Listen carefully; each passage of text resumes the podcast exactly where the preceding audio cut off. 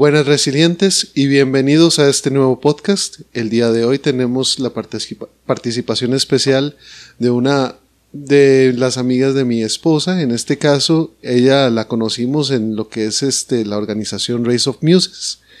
Y me gustaría que se presente. Ella este, es terapeuta y su nombre es Kat Villalobos.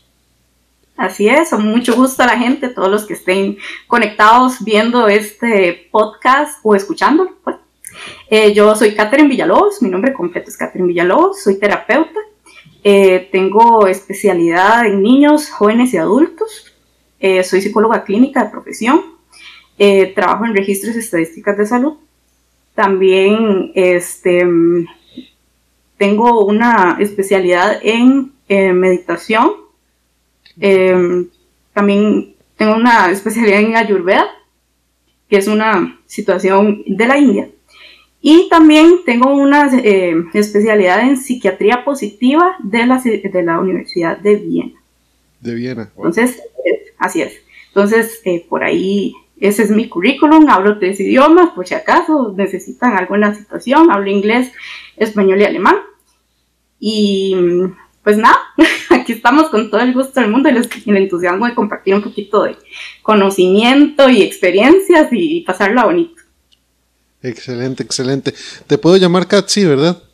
Claro que sí, con todo gusto. Perfecto, perfecto, Kat. Este, recordarle a los resilientes que, bueno, nos están, nos pueden escuchar en Spotify y nos pueden ver desde YouTube. Esto se está estrenando en este momento y el tema que vamos a tocar el día de hoy es con respecto a este mes de marzo. El tema que vamos a tocar es la mujer.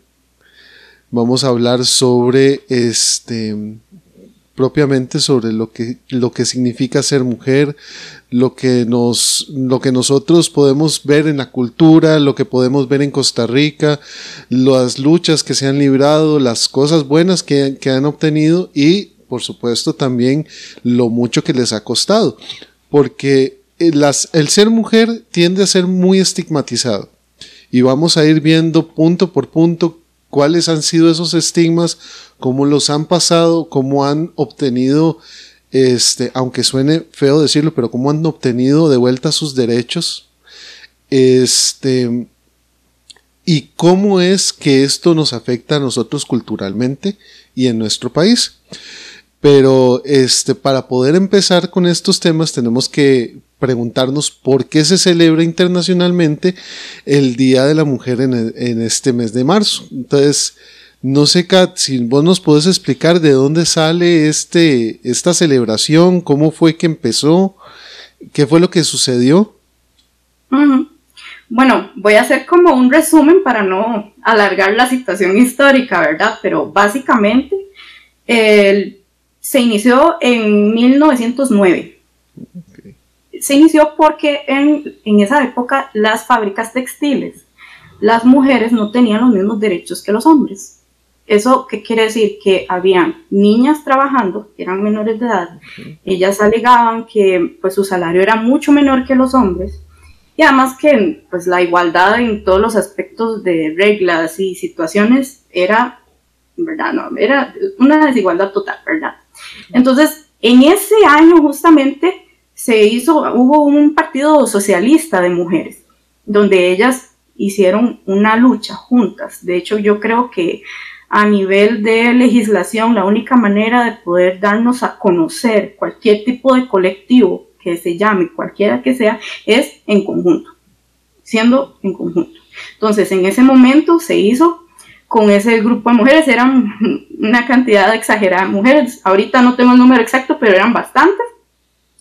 Y pues bueno, lo único que lograron fue que los hombres y las mujeres pudiesen hacer el mismo, la misma labor, pero con las mismas condiciones, que el hombre ganaba más, eh, las mujeres eh, pues no tenían derecho a la maternidad, por ejemplo, y hacían, pues, o sea, la situación no cambió mucho, siguió igual. Entonces, bueno, el año siguiente, que este es la clave, en 1910, pues volvió la manifestación. Entonces, em, pues ya como que les estaban dando un poco de eh, atención al tema. Y aquí es donde la ONU y ciertas entidades europeas, Dinamarca, Alemania, Francia, también Estados Unidos, Nueva York, sobre todo en Nueva York, hay que recordar mucho este, este lugar, estaban considerando el tema. ¿Qué sucede? Que el 26 de marzo de ese año eh, se quema una fábrica donde mueren miles de mujeres. Entonces, em, ¿y por qué se quema esta fábrica y mueren todas estas mujeres? Por la falta de condiciones. O sea, era insalubre, las condiciones para de salida, de emergencias, todo no existían. Entonces, todas eran chicas, mujeres, señoras, niñas, igual, o sea, acordémonos de que las condiciones no cambiaron mucho. Lo único que lograron fue que tuvieran un trabajo igual, que hicieran lo mismo, pero con diferencias salariales. Entonces, este, a raíz de eso, eso fue como el desencadenante. Ahí fue donde dijeron, ok, aquí, hay, aquí ya pasa algo, ¿verdad? Entonces, se dice que aquí hay como un conflicto de fechas porque es el mismo año, pero hay un conflicto de fechas porque por ahí se dice que en septiembre de ese año fue donde la ONU dijo que entonces en marzo se iba a celebrar el Día de la Mujer, pero con lucha, como lucha, no como celebración de que somos mujeres, de que existimos, o sea, no. Es como una lucha a la igualdad de condiciones laborales y demás, ¿verdad? Entonces ahí fue donde se hizo pues la fecha oficial. ¿Y por qué el 8 de marzo y no el 26? Porque el 26 fue el día que pues, se quemó la, la fábrica. ¿Por qué el 8? Porque resulta, es algo muy sencillo, resulta de que cada vez que hacían estas manifestaciones en conjunto, casualmente caían el 8 de marzo. Entonces lo dejaron el 8 de marzo. Entonces ese es como el resumen del resumen. Pero básicamente es eso. El 8 de marzo es para recordar todas estas injusticias y, o sea, durante las generaciones, mientras hemos avanzado con los años, se han venido más ideas todavía, o sea, más allá de lo laboral viene lo social, lo económico, eh, la parte familiar, eh, mitos, de todo, ¿verdad? Entonces esto va creciendo y creciendo con los años. Entonces, por, por ahí viene el origen de esta fecha. Ok, de hecho, bueno, aprovechando, bueno, primero gracias por estar acá con nosotros, por querer compartir este ratito, ¿verdad? Que como lo hemos dicho en otros momentos, es un ratito para conversar y para conocernos y además aprender cosas nuevas. claro. Aprovechando lo que vos decías de con respecto a todo este tema que se da de esta fábrica que se quema y más, vos nos puedes contar un poco de cómo ha sido esa transformación a nivel profesional en la mujer? O sea, ¿cuáles han sido como esas transformaciones como para nosotros de conocer un poquito más de todo el proceso, de qué se ha logrado, qué no se ha logrado? Bueno, es este tema a nivel profesional como tal. Bueno, a nivel profesional o como ocupación diría yo, porque, ¿verdad? Se, es mejor decir ocupación, diría yo.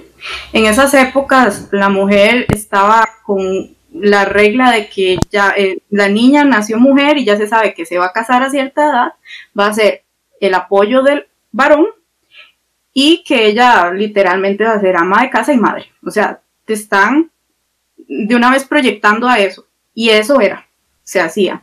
De ahí para atrás, digamos, de esa fecha para atrás, e inclusive actualmente por ahí en ciertos lugares todavía se ve eso, ¿verdad? Y uno dice, uy, qué raro que se ve, pero es una realidad. O sea, es como la vieja escuela, por decirlo así. Entonces, viene de ahí, de como de, ok, hubo un momento donde estuvo la Primera Guerra Mundial, la Segunda, esto, de esto del, de la celebración, ¿verdad?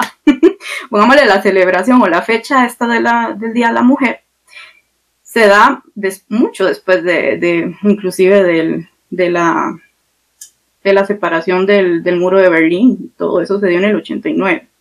Entonces, este, imagínense, o sea, si nos ponemos a ver líneas del tiempo, las mujeres, en, si pensemos en Alemania, en esa, en esa época del holocausto, las mujeres solo tenían el rol de limpiar, de hacer comida y nada más, y atender al marido, hasta en guerras. O sea, es que ni siquiera la mujer podía ir a una Era raro.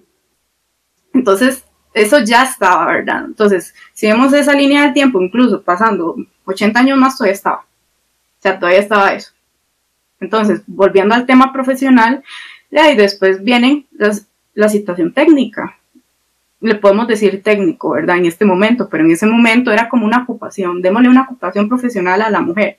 Entonces, ¿qué puede ser que ella es cocinera o que ella, ok, trabajaba con, con textiles, que eso es muy, era muy común en las épocas, ¿verdad? Que textiles, que ser lavandera, que lava ajeno, como dice la gente, es que ella lava ajeno, o que cocina ajeno, o trabaja para tal familia. Entonces, generalmente eran mujeres, todas, o que era, no sé, este, la niñera de, ¿verdad?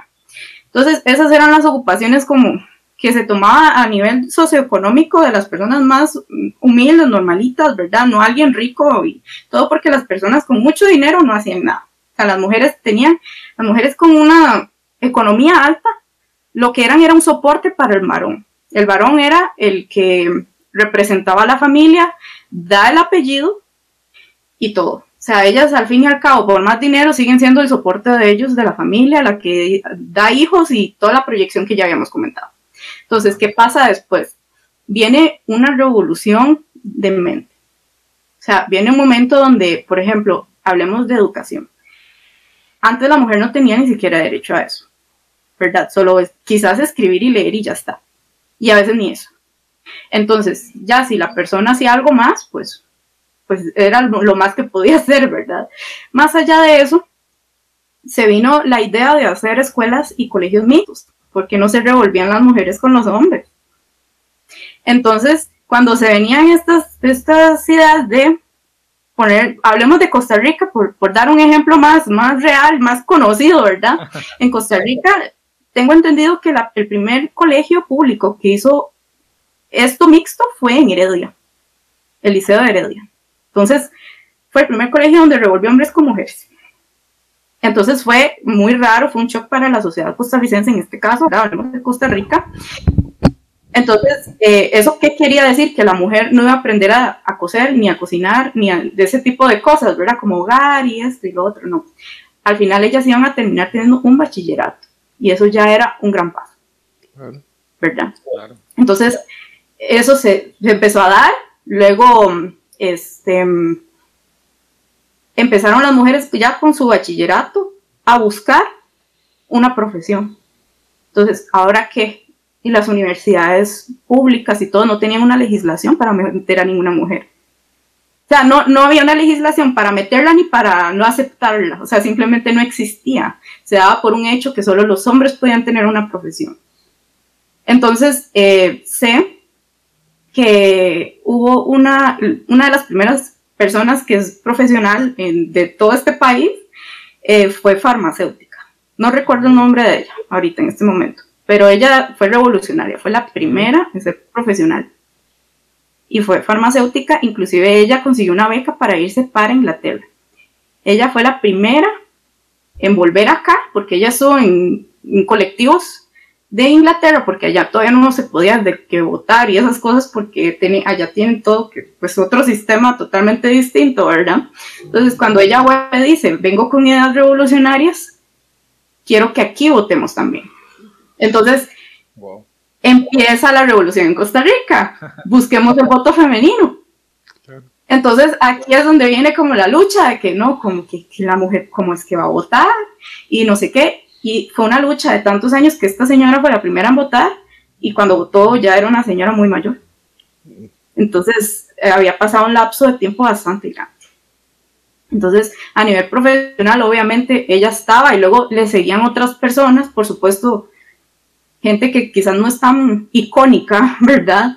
Pero este, hay gente también que fue escritora, que yo siempre menciono a Yolanda Aramuno, que yo creo que son contemporáneas ellas. Ella eh, fue escritora costarricense, ella estuvo en un colegio de señoritas y ella contaba de que una de las injusticias que ella tuvo fue que ella tenía un poema y era un poema ganador, por decirlo así, un concurso, y alguien le robó su poema y se lo dieron a un varón. Entonces, yo cuando originalmente era de ella. Entonces ella pues se hartó, hizo una revolución en su propia vida, o sea, quizás no colectiva, sino como persona, como mujer. Se reveló ante su familia, ante mucha gente. Ella, todo eso está escrito en sus libros, pueden conseguirlos, son geniales para esa época, la verdad.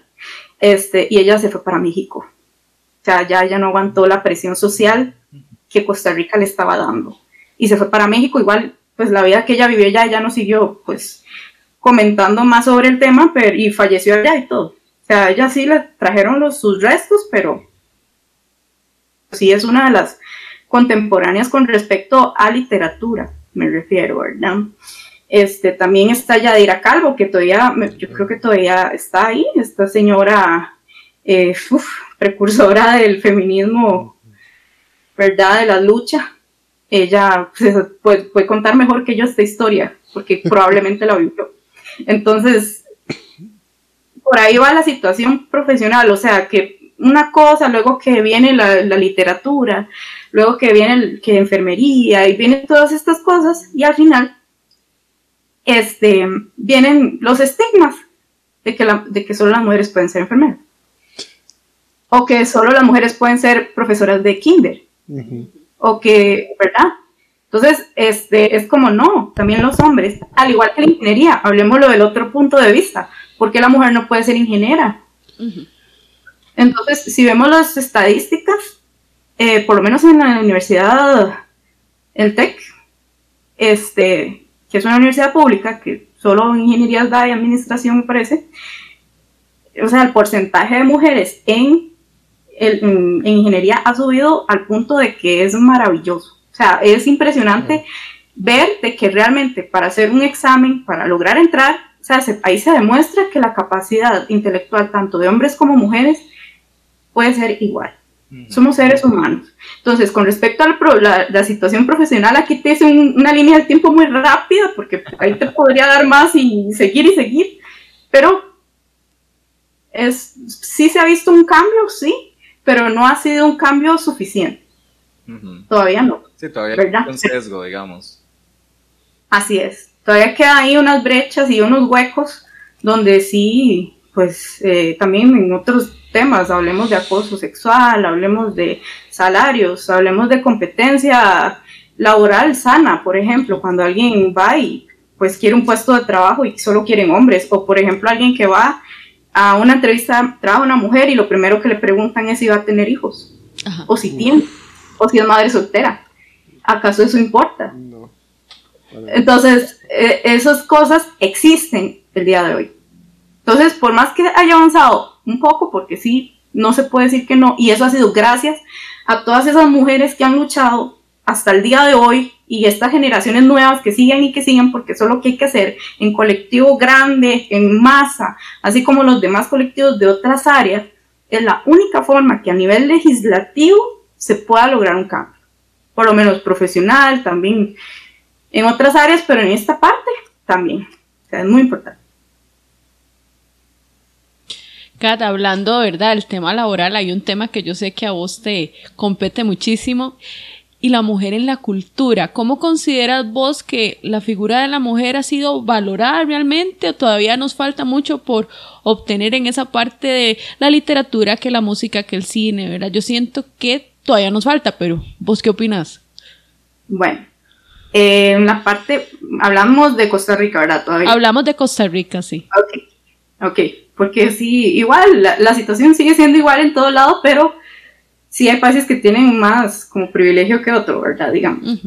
Eh, pero con respecto a Costa Rica, sí es evidente que en la parte cultural y artística, ay, hay mucho que ver, mucho que ver. Em, Mm, siempre existe el hecho de que, por ejemplo, recuerdo que con Rise of Muses hicimos una, un conversatorio justamente de este tema con músicas costarricenses, eh, cada una en su área y con una periodista, Patricia Zamora, que si nos va a ver, un saludo mi querida, este, donde ellas hablaban de sus experiencias y cómo es que se vive. Y pues uno puede darse una idea, pero no cuando ya hablas con los demás, te das cuenta que la cosa es más grave de lo que pensamos.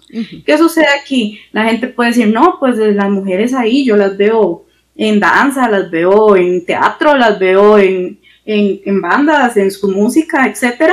No pasa nada, pero no, sí pasa. O sea, eh, estas personas cuando están estudiando, por ejemplo, se de historias de personas que estudian, demos un ejemplo de este, bastante tosco como la percusión. Con, chicas percusionistas, donde han tenido infinitas historias de rechazo, de acoso y de muchísimas cosas solo por el hecho de ser mujeres. Ni siquiera es, o sea, es que, que el talento, el talento, cada quien tiene su habilidad. Eso, o sea, ni siquiera se toma en cuenta el hecho de ser ser humano. Todos somos diferentes. En el arte, el arte es una expresión, ¿verdad? Tú expresas ahí algo, un sentimiento, un, lo que quieras hacer, de una manera, sea oral, sea física, como quieras. Entonces, no es que alguien sea mejor o no, simplemente es el hecho de ser mujer y estar en una carrera de percusión, por darte ese ejemplo. Entonces, ese es un ejemplo muy grande que puedo dar. Acoso por mucho, inclusive hasta por gente que ha estado dentro de, hablemos musicalmente, eh, dentro de bandas, acoso, y mentiras, este, y, este tipo de mentiras vienen con respecto al machismo. Entonces aquí viene el machismo, como de que es que ella es mujer, ¿qué podíamos esperar? o es que es, anda la regla. Este tipo de, de, de mensajitos, ¿verdad? Estas frases como de, ay, es que, no, es que ella es bipolar. Es que ella, entonces, o sea, es de típico. Ella es bipolar, anda la regla, es mujer. O sea, y unas cuantas más que, que hasta quien uno ya ni vale, o sea, uno ya ni siente nada por escucharlo, la verdad, porque ya como que uno crea una coraza con esas cosas y simplemente pues toma un poco de, de coraje, pero sí sé que hay mujeres que todavía no lo tienen, que todavía no se han concientizado de que dentro de la cultura hay que luchar mucho, mucho, porque para un no sé, una competición o para entrar a un conservatorio musical o de artes o lo que sea, la mujer tiene lamentablemente un doble trabajo, porque las mujeres tenemos, bueno, la situación cíclica de la menstruación, tenemos situaciones emocionales y pues generalmente somos un poquitillo más sensibles, no es que los hombres no lo sean, tienen todo el derecho de serlo, por supuesto. Pero nosotras tenemos ese estigma como de que, ay, véala, está nerviosa, es que pobrecita. Ajá, vela que frágil. Exacto, es que ella la frágil, como una rosa, entonces es como no. O sea, si yo necesito ayuda para algo, yo la voy a pedir. O que, o que alguien se acercó, perfecto, pero no por el hecho de yo ser mujer, ¿me entiendes? Entonces, en el caso cultural pasa y muchísimo, incluso hasta para conseguir un performance, para conseguir eh, lo que sea. O sea, es una lucha bastante grande hacerlo. Y la única manera de romper con esto es, como dije al principio, unirnos todos. Y demostrar que ahí estamos, porque así son los colectivos, así inició todo, cómo se, cómo se, logró la, cómo se lograron tantas cosas, uniéndonos todos y luchando saliendo a las calles, o bien haciéndolo en el hogar, o bien haciéndolo con mi pareja, demostrando de que así no son las cosas, o haciéndolo con mi familia, con mis amigos, con todo, o sea, haciendo una diferencia, ¿verdad? Hay muchas maneras de poder hacer una protesta, digámoslo de esa forma. Entonces, este, es una manera de educar también, tiene la educación. Entonces, porque hay gente, porque no puedo mencionar específicamente hombres, hay mujeres machistas también. Muchísimas. De hecho, yo, diría que las mujeres son las principales machistas en muchos aspectos y en la familia. Porque, digamos, voy a ponerte un ejemplo familiar.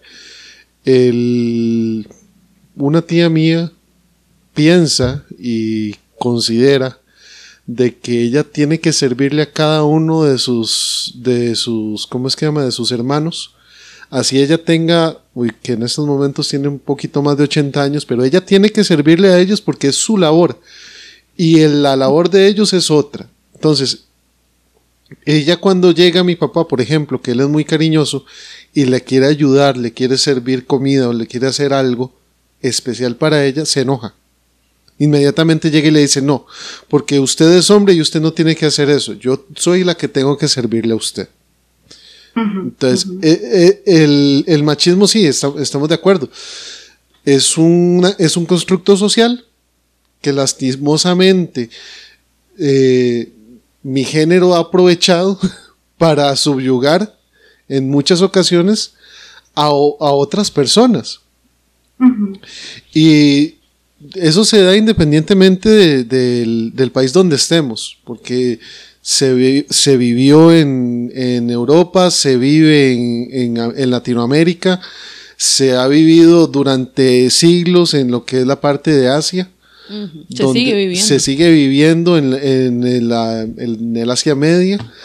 Este, es, es, es una situación que nos, que nos aqueja como población, como personas, porque yo no puedo decir que, que el machismo no me afecta a mí por ser hombre porque me da ventajas por ser hombre. Mentira, o sea, a mí me, va a afectar porque yo no quiero tratar a mi mujer o a mi esposa de la misma forma en como la trata ese canalla por allá que, que, la, que maltrata a su esposa o que maltrata a, su, a sus hijas, que dice las frases que yo considero detestables de es que yo esperaba que fuera hijo y no hija.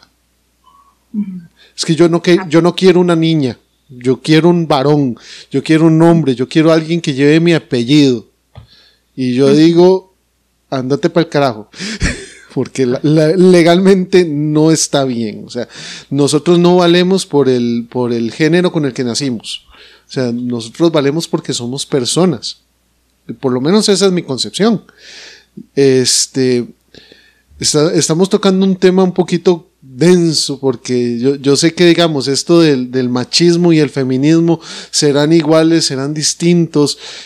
¿Qué beneficios? No, es que no no hay que verlo como beneficios. Yo, yo no, yo llegué a un punto, y no, y no sé si Kat me va, me va a pegar, pero yo llegué a un punto de considerar que el machismo y el feminismo se parecen tanto que no deberían de existir, porque uno quiere subyugar al otro. Estoy hablando de la actualidad, porque el, el movimiento feminista como tal, cuando inicia, considero yo que tenía una, una virtud, que era la equidad, que yo considero que eso es lo que debemos buscar nosotros como población, equidad.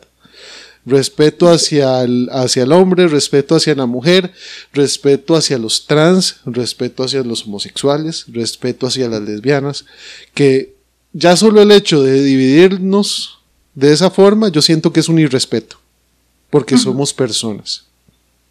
Así es. Entonces, este, tocando este tema, ¿qué, ¿qué te parece o, qué, o cómo nos puedes explicar más bien este, la lucha que se dio en su principio y que ahora continúa del feminismo, por, decirlo de alguna forma, de, darle la importancia a la mujer. ¿Cómo, cómo podemos nosotros eh, equiparar ese, esa corriente a, la, a lo que estamos viviendo actualmente?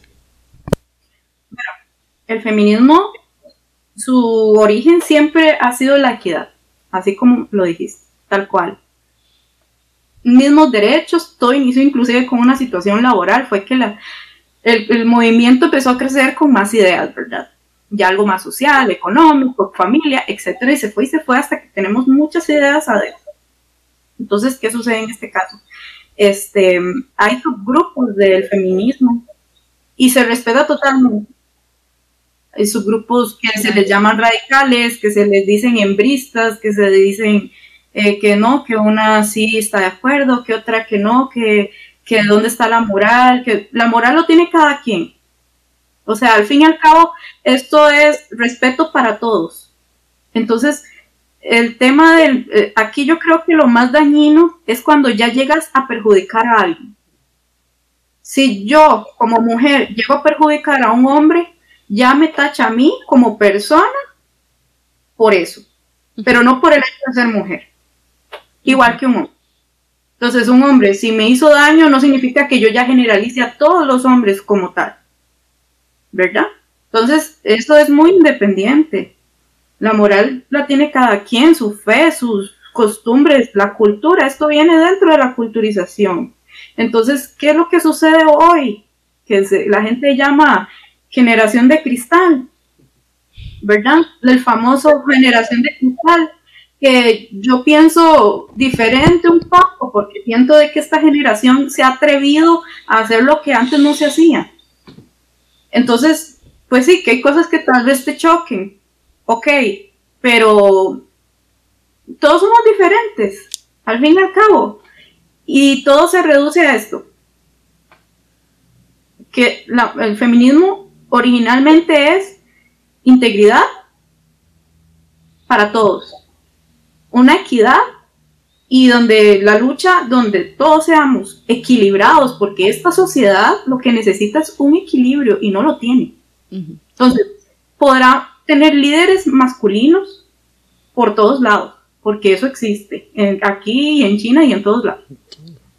Y se sabe y es necesario que dentro de esos liderazgos haya eh, chicas, mujeres, ahí. ¿Por qué? Porque así como aquí en Costa Rica hay mujeres científicas, mujeres eh, profesionales en su área, en, la, en el área que hayan elegido o que su vida pues les puso ahí en su camino, pues es necesario tenerlo. ¿Por qué? Porque el mundo no es ni siquiera si es usted o si soy yo, es el mundo, todos somos un uno.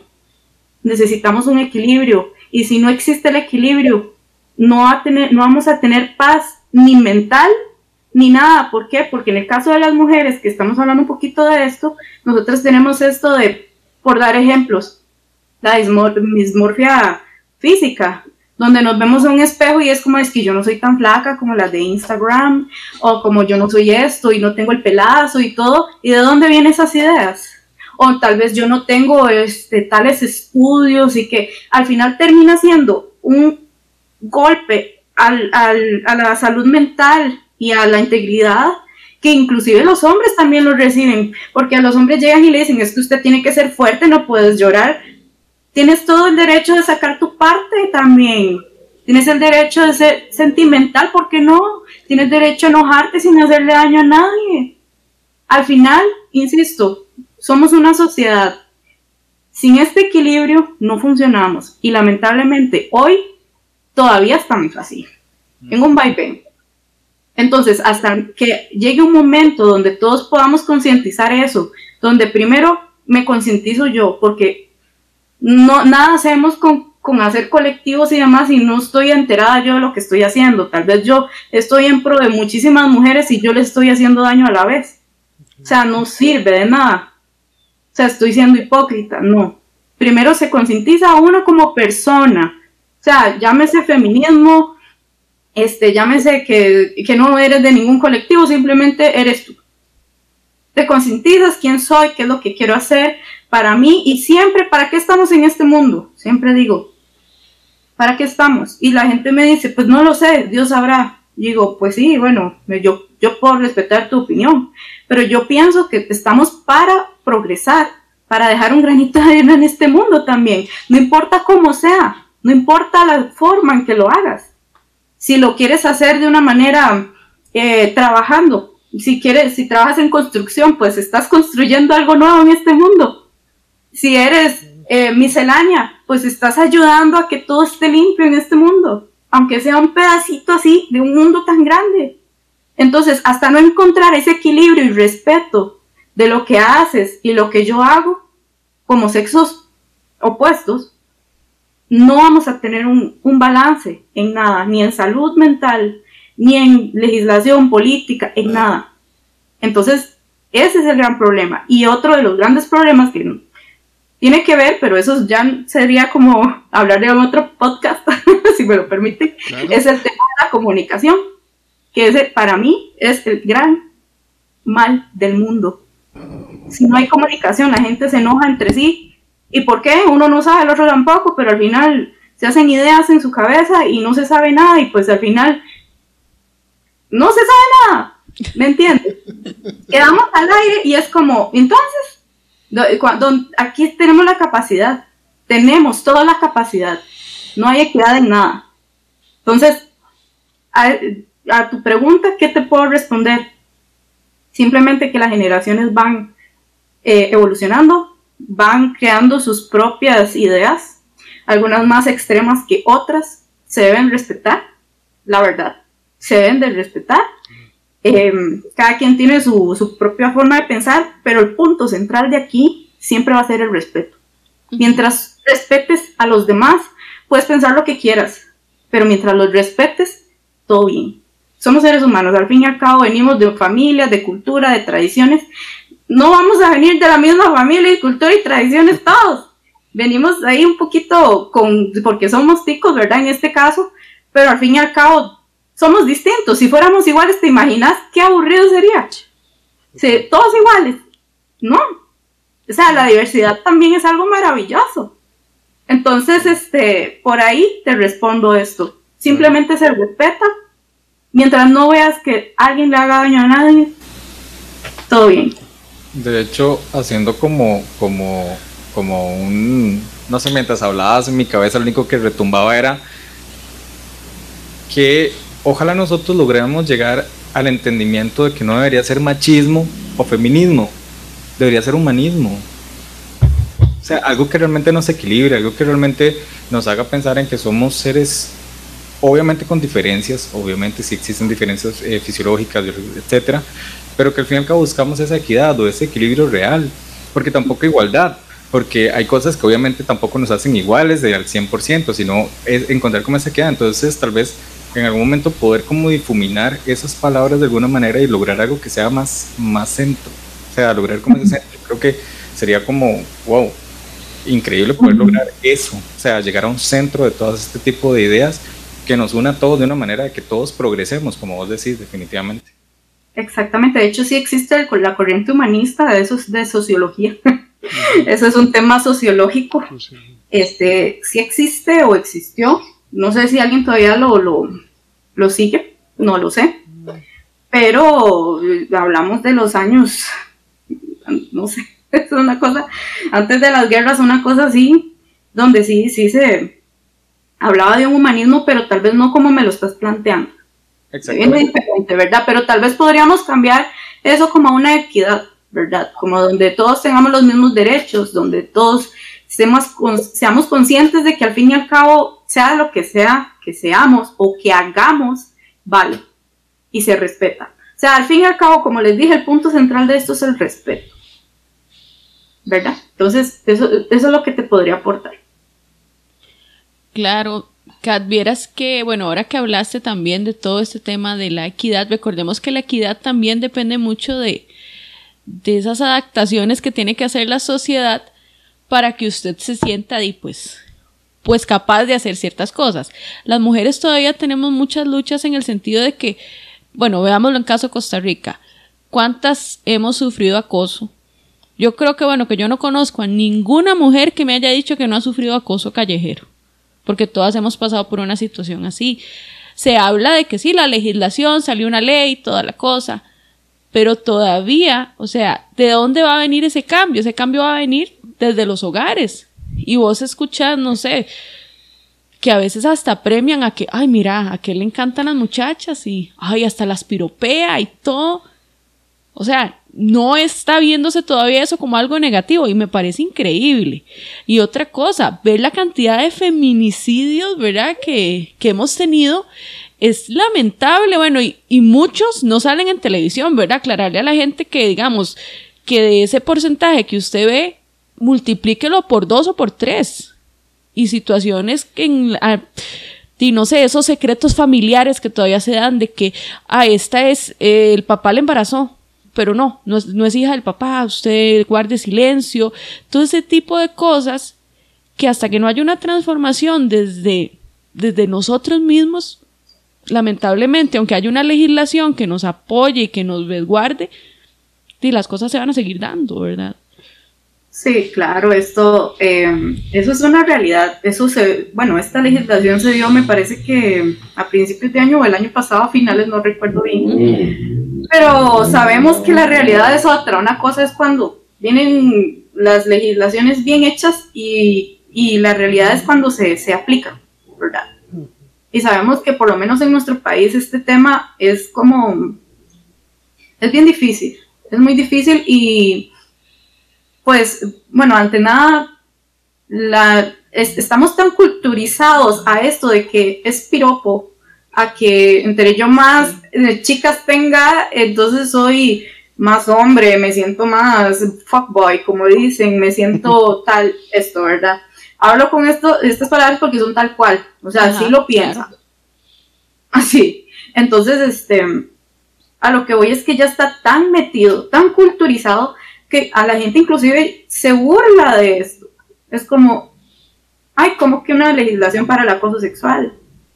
Hay como, eh, ¿cómo, cómo, se, ¿cómo me van a demandar por esto? ¿Cómo me van a, que, que un feminicidio, por ejemplo, todos los ejemplos pasados que hemos visto en televisión, en los más populares, ¿verdad? Que han sido bastante trágicos. O sea, el ni una menos es una situación fuerte y que hay que luchar totalmente. O sea, este tema parte de lo que es eh, la mujer, la lucha de la mujer, el tema feminicidio, es uno de los temas más fuertes que se tienen que tocar y que se tiene que luchar, porque ya la gente lo está normalizando. Es como, ay, mataron a una muchacha, eh, eh, resulta que ella era, trabajaba en, y anduvo con, ¿verdad? Para no mencionar cosas así, este, y, y se inventan, o sea, se inventan todo un mundo que al fin y al cabo todos terminan diciendo, es que se lo buscó. Entonces aquí es donde te sale el fuego feminista, ¿verdad? El fuego de que no, eso no, no ni, ni siquiera lo sabemos. O sea, no somos ni familiares ni nada para saber exactamente las cosas. Uno solo ve lo que quiere proyectar los medios de comunicación, que por cierto, los medios de comunicación en Costa Rica han sido una basura. Es la realidad. Solo ponen lo que les conviene y la realidad no es así. Que esto, que, que, que la muchacha fulanita esto, que, o sea, ha sido una cosa que de verdad yo creo que este es de los temas que por lo menos a, a, nivel personal a mí me da furia. Que si hay que salir a la calle es también por este tema. O sea, más allá de lo como inició esta marcha, que fue por una situación laboral y demás, porque al fin y al cabo ellas estaban aceptando su situación de lugar, de ser más de casa y demás. Todo fue evolucionando, pero evolucionando también a, una parte negativa donde la gente ve normal llegar y matar a su pareja. Ve normal de que, de que haya que pegarle, o sea, no, tal vez no matarla, pero pegarle o esclavizarla al punto de que no, no las deja salir o que las persigan. O sea, aquí hay una situación familiar, porque eso se aprende en la casa, como hablaba Jonathan ahora. Es una situación familiar tan grande y tan profunda que lamentablemente eso solo esas personas lo conocen. Nosotros simplemente podemos generalizar en el tema de que aquí hay una situación muy machista, muy machista en estos hogares que desconocemos cómo es que se introduce. Hay casos, por ejemplo, yo que he trabajado con niños, recuerdo casos donde donde un niño estaban con un caritas, ¿verdad? Era una fiesta y recuerdo perfectamente que un niño le dijo a la muchacha que pintaba la carita que qué quería y le dice, él quiere una mariposa. Y él dijo, no, porque usted es varón, usted no sé qué, y le dio una regañada que yo dije, eso no puede ser así. Claro, yo después hablé con la muchacha y le dije, por favor, respetara los deseos de los niños, era una fiesta infantil. O sea, no era que el niño le estaba pidiendo una vulgaridad, una cosa rara, era un niño, tenía como cuatro años, que por favor, ¿verdad? Era una mariposa y el niño al final, ¿qué le hicieron? Un carrito. Y era algo que él no quería. Entonces, son cosas que a partir de ahí viene estructurando esto, donde el niño, cuando son niños, es como, ¿y la noviecita del kinder? ¿Verdad? Eso es muy común escucharlo, como de, ¿y te gusta alguien de la escuela? oh, ya tienes noviecita. Ah, pero si es una niña, es como, no, usted no puede, no, no puede acercarse a ese chiquito. No, ese chiquito tal cosa. Entonces, aquí hay como, no es como que se tenga que normalizar jamás, o sea, son niños, ¿cómo los vamos a sexualizar? Ese es otro tema también. Es un tema bastante grande y que también entra dentro de, de, de todo lo que estamos hablando. Porque hablemos de música, por ejemplo, donde hasta los niños bailan música donde denigran a la mujer y ya no tienen ni la menor idea de lo que están diciendo en esas canciones y demás. ¿Qué podemos hacer al respecto? Simplemente el hogar está en todo. Ahí, el punto central también es ese. La cultura y lo que trae el hogar es súper importante. Lo que hagas y lo que eres, lo traspasas a generaciones. Y lamentablemente con estas personas que matan a sus parejas o que son acosadores o que todas estas situaciones que vivimos las mujeres de miedo, o sea, literalmente es miedo. no ha habido, como dice María, una sola mujer, por lo menos yo tampoco he conocido una sola mujer que no, haya sido acosada aquí. Por lo menos, pero ni una, hasta nuestras mamás. O sea, ha sido, sabes que aquí no se, no se, ahí sí no se discrimina ninguna. Esa es la ironía. no se discrimina ninguna. Entonces, como todo inicia desde ahí, como, como no hay forma de alegar de que eso sea aceptable, por lo menos para nosotras. Es, no hay ninguna razón aceptable para eso, tampoco para denigrarnos, como hablábamos ahora del arte y demás. No hay, o sea, que, que si es mejor, que si es peor, que si es bonita, que si es... O sea, es una forma de atacar a la mujer de esa manera, como de no, es que esto es de hombres. Los percusionistas somos hombres, o los guitarristas somos hombres, o los que hacen eh, danza son solo las mujeres, los hombres no. O ballet, o lo que sea que quieren hacer. O sea, es que aquí eh, igual está el desequilibrio total y pues eh, hay temas más fuertes que otros, evidentemente. Y volviendo al tema del, del, feminicidio, pues sí, es algo de que si el gobierno y las leyes no hacen algo al respecto, ya de verdad, pues no sé a qué vamos a llegar. Y por eso es que, digamos, este tipo de, luchas entre más seamos, algo debemos de lograr. O sea, algo hay que lograr. Y entre más se difunde información también, eso es muy importante. Una información real, con fuentes confiables, con gente confiable, porque también hay personas que hablan sin saber de lo que están hablando. Entonces es como, mm, no, necesitamos fuentes confiables, donde se vea la lógica, ¿verdad? Y como te digo, pues eso es más o menos lo que lo que podría comentar sobre el tema. No, claro, y, y también es que, Es increíble. Vos, lo que decías ahora de que hasta nuestras mamás fueron acosadas. ¿Cuántas hemos escuchado la historia del sátiro del pueblo? Y ese sátiro del pueblo, ¿qué sufrió? Nada. O sea, yo no conozco ninguno que digan, ay, lo metieron a la cárcel. O... Es más, aquí en mi comunidad yo te cuento que uno de los sátiros más grandes que hubieron así fue un policía. ¿verdad? Un policía que se supone que es una figura de autoridad que está para cuidarnos a todos, ¿verdad? O sea, es increíble. Y también, ¿verdad? Toda la parte que también entre mujeres nosotras a veces somos muy crueles. Porque uno muchas veces ha dicho, ay, es que aquella sí juega de viva. Fijo, mentira que nadie la está acosando, es que ella se cree muy bonita, entonces piensa que todo el mundo la está viendo. Ese tipo de cosas yo creo que tenemos que ir cambiando la mentalidad, es, es complicado, pero hay que hacerlo, hay que luchar, porque la lucha empieza, tal vez usted diga, ah, pero es algo muy pequeño, pero como decías, todos somos como un granito de arroz en ese montón, ¿verdad? De, de granitos, y así es como se empiezan las cosas, así es como se hacen las cosas grandes.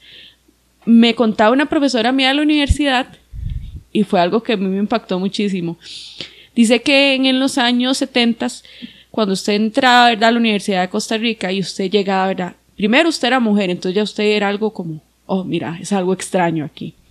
Dependía de la carrera que escogieras, eras más extraño todavía. Y había otra cosa muy interesante, si usted iba a la universidad en pantalones, usted era, bueno, usted ya era feminista radical. Imagínate. Y usted tenía que pasar a veces por la pena de que el profesor le dijera, lárguese de mi clase vaya, póngase un vestido. Bueno, ella me cuenta que ella fue a la clase, ¿verdad? Dice que era una blusa larga, ¿verdad? De los que usaban los 70 y ella dijo, ok, profe, no se preocupe, yo me quito el pantalón. Ella era muy rebelde, evidentemente. Y se quitó el pantalón. Y sí, ahora sí, ahora que me va a decir, ah, vaya, póngase el pantalón porque está enseñando mucho la pierna. Hasta eso, ¿verdad? Imagínate todas las cosas que, que uno todavía tiene que vivir en la parte de la cultura, del arte. Bueno, yo también soy cantante, yo, yo sé que hay muchas cosas que todavía se dan del hecho de que, ¿cómo se le ocurre a usted escoger esa carrera tal vez?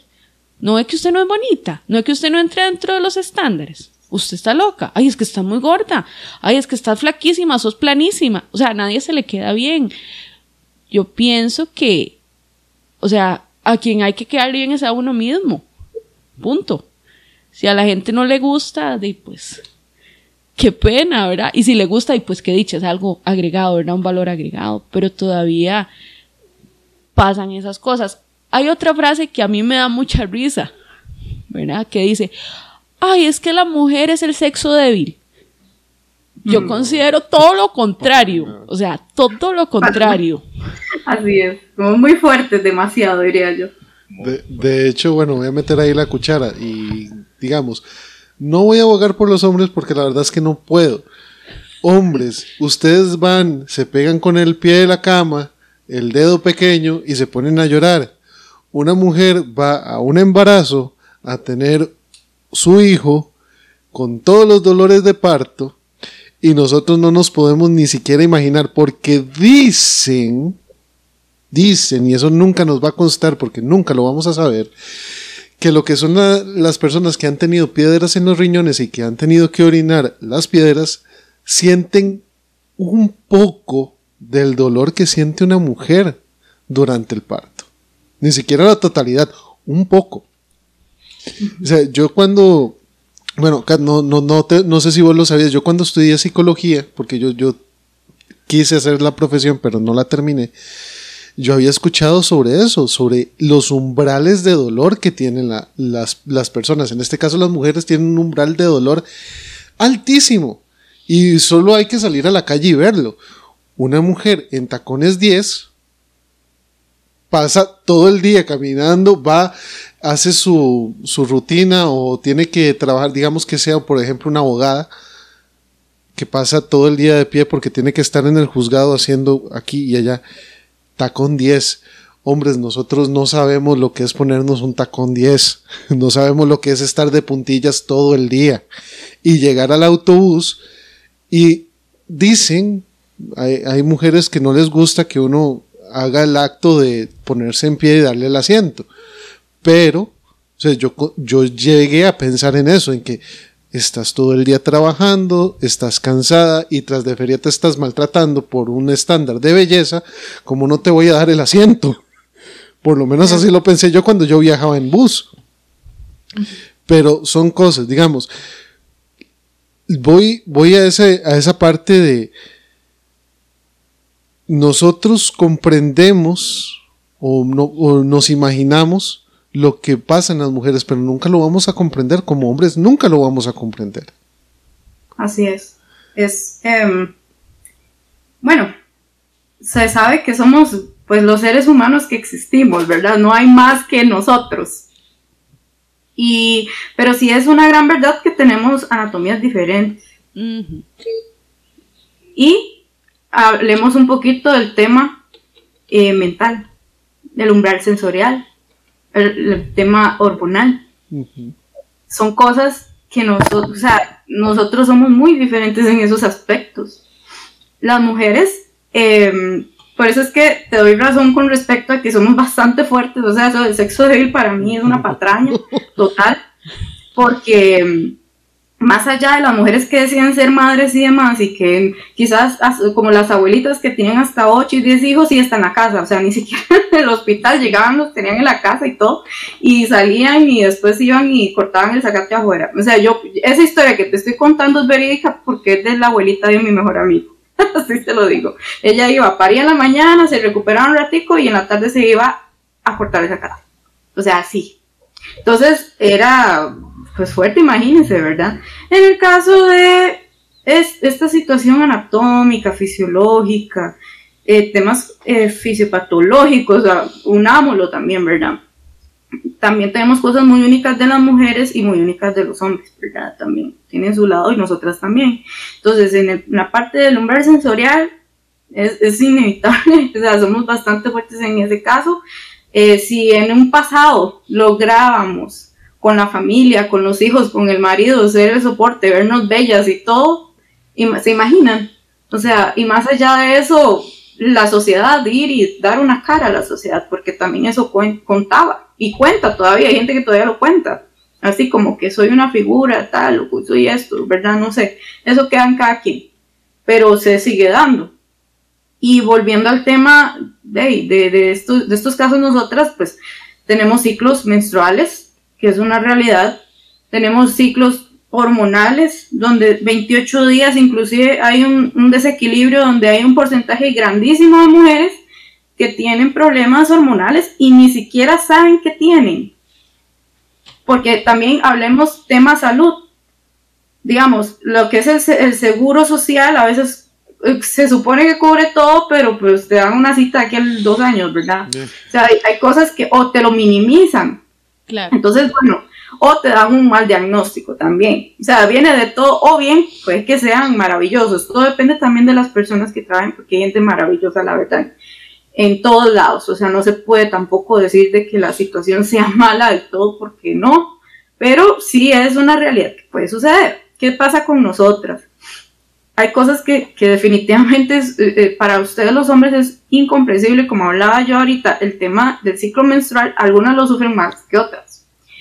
Hay síntomas que es, como les decía al principio, seguro anda la regla, seguro este, anda, anda dramática por esto, o sea, ya le ponen una razón a la situación cuando en realidad quizás sí hay una razón real ahí y no es la regla ni el ciclo ni nada. Otra cosa que me gusta siempre comentar es que nosotras al ser cíclicas, ¿verdad? Eh, nunca vamos a estar así constantes. Es que es imposible. Nosotros no vamos a estar así como un robotcito todo el tiempo. Inclusive los hombres también se dice que tienen ciclos también, sus propios ciclos. Donde hay un momento donde mm, la verdad es que no me siento bien o hoy sí me siento con ganas de seguir. Es súper común. ¿Qué pasa con nosotras? Que en nosotras es más marcado. En nosotras hay un hecho, digamos, nosotras menstruamos, nosotras, eh, el impacto hormonal que tenemos, ¿verdad? este, es más grande, mucho más grande. Hay momentos donde estamos llenas de testosterona, de progesterona, de todas estas cosas. Entonces hay momentos donde estamos un poquillo más lloroncillas o un poquito más sensibles o un poquito más fuertes de que todo así, ¿verdad? Pero no significa que eso nos defina. O sea, al fin y al cabo somos personas y con todo y todo esto que estamos viviendo, o sea, este, podemos, tenemos, vea, aquí hay otra frase que, que quiero mencionar, que, que, ahora que estabas diciendo sobre frases, que la gente decía que, que la mente de las mujeres no valen nada. Eso, esa frase la decían mucho en las, antes, antes, en las épocas así, ¿verdad? Donde nosotros no valíamos nada para nadie. Pero al contrario, la mente no tiene sexo. Sea, podemos ser útiles en muchísimas cosas y nosotras traemos carga, traemos esto, traemos, o sea, si lo piensan, nosotras tenemos situaciones fisiológicas, hablemos de menstruación, gente que, mujeres que tienen problemas hormonales, que donde probablemente algunas tengan algún tipo de trastorno gracias a esto y no lo saben.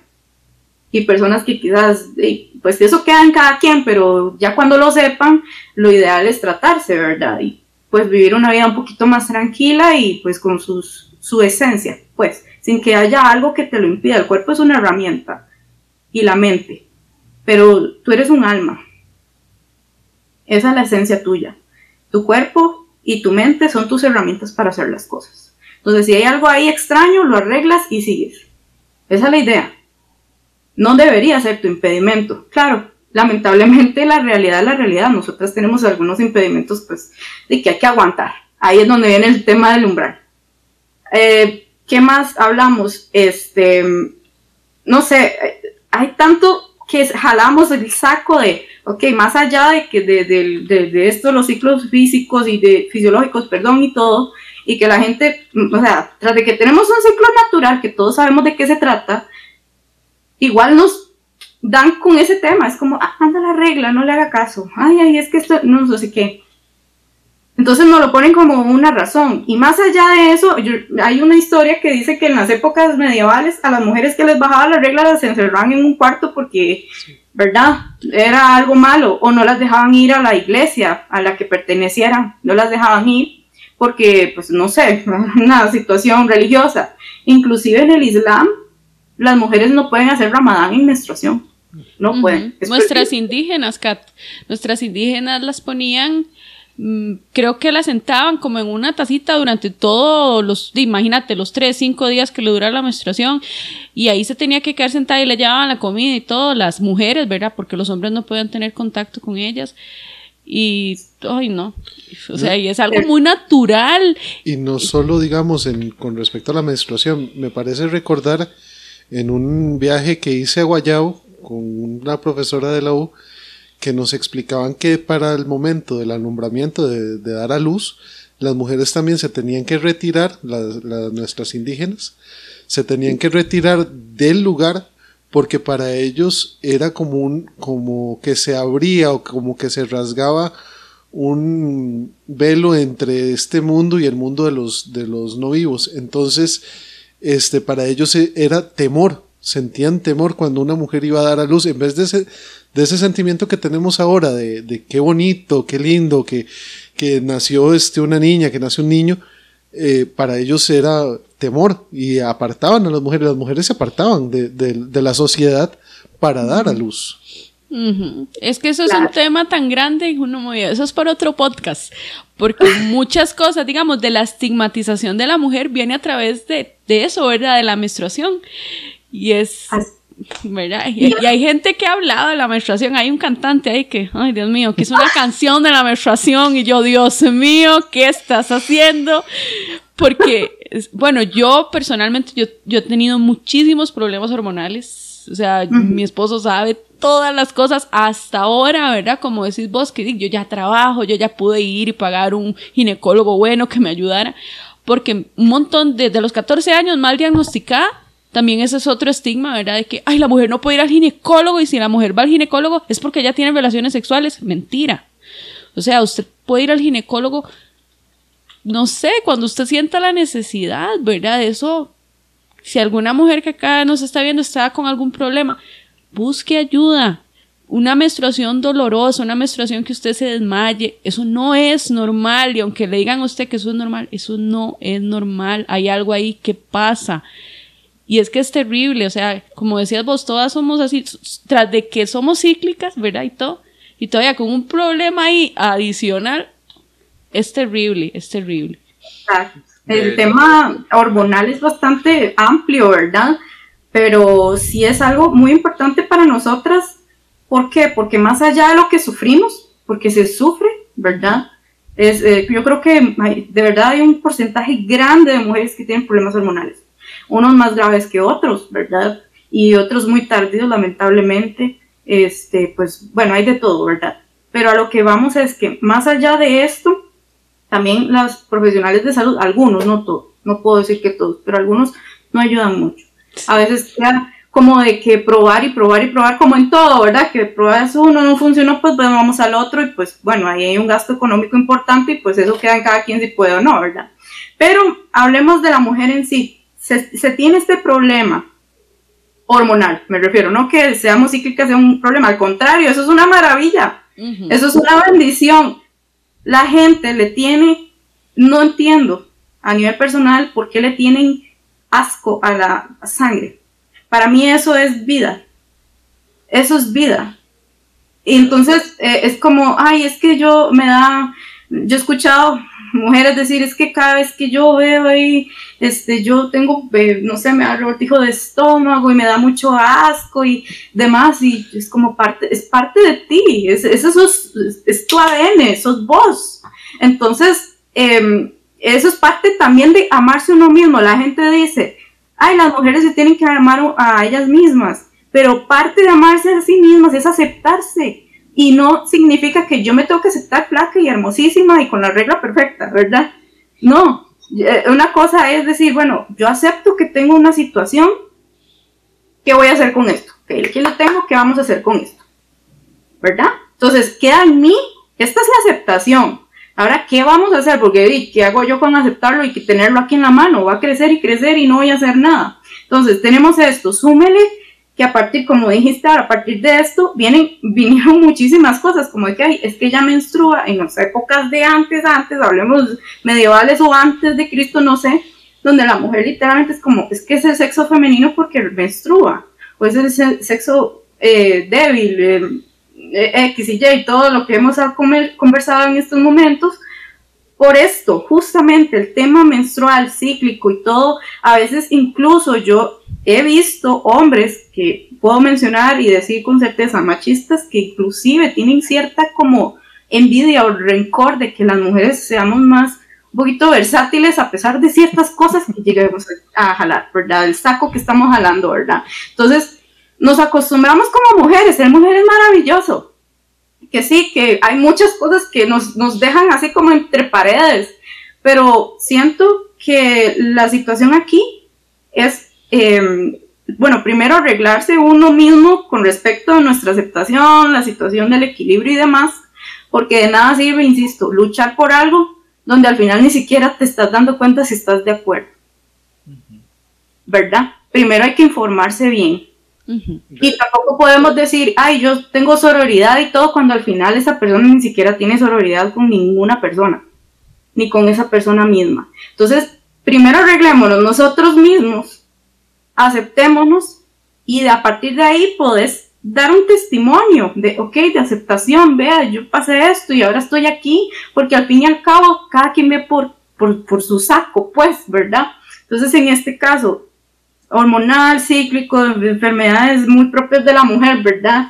Este, eh, situaciones, trastornos y todo, también quedan muy, muy, en nosotras, pero no es justo tampoco de que lo dejen como normalizado. No es justo, como dijiste, que, ay, se desmayó, pobrecita, es que anda la regla, ya, normal, denle un té de manzanilla. No, es como, ay, no, no, no sé qué, ay, ella parió y se desgarró y le pasó esto y lo otro, ay, pobrecita, ya, o sea, eso, eh, el dolor no es normal. Eso es otra cosa, ¿verdad? Toda la violencia obstétrica que vive la mujer es terrible. Bueno, yo trabajo en un área que es muy cercana a toda esa parte y es, lamentable y sí, hay que dejar de normalizarlo, por favor, es que no. O sea, eso de que hace desmayó, ah, ay, pero es que anda con la menstruación, no. Es, no sé, no sé, bueno, ya eso es como un tema para otro podcast, pero sí sería, sería muy interesante. Como para hacer una eh, claro. En todo lo que hemos, bueno, lo que hemos venido hablando, creo que hay una parte que me gustaría rescatar. Digamos, en un momento se mencionó, es algo que la gente sabe, pero yo siento que no, que si realmente nosotros supiéramos qué es la regla, qué es realmente un parto, y no solo nosotros como hombres, sino nosotros como seres, porque muchas mujeres que no saben qué es la regla, que no saben todo lo que repercute. De hecho, yo hablo con una amiga que ella eh, como que le gusta mucho todo este tema, y ella me decía, Jer, es que usted puede saber cuándo va a venir la regla, cuándo vienen cosas, usted puede... Eh, hay métodos anticonceptivos a través de la regla. Entonces, yo creo que tal vez el punto es que muchas veces creemos que sabemos, pero realmente no. Entonces es donde decimos, ah, es que anda la regla. Ok, anda la regla. ¿Qué significa andar la regla? ¿Qué significa tener esta situación? ¿Cómo su cuerpo cambia? ¿Cómo sus hormonas, sus emociones, todo? Porque todo cambia. O sea, es más, uno cuando anda medio sensible como hombre, también todo cambia.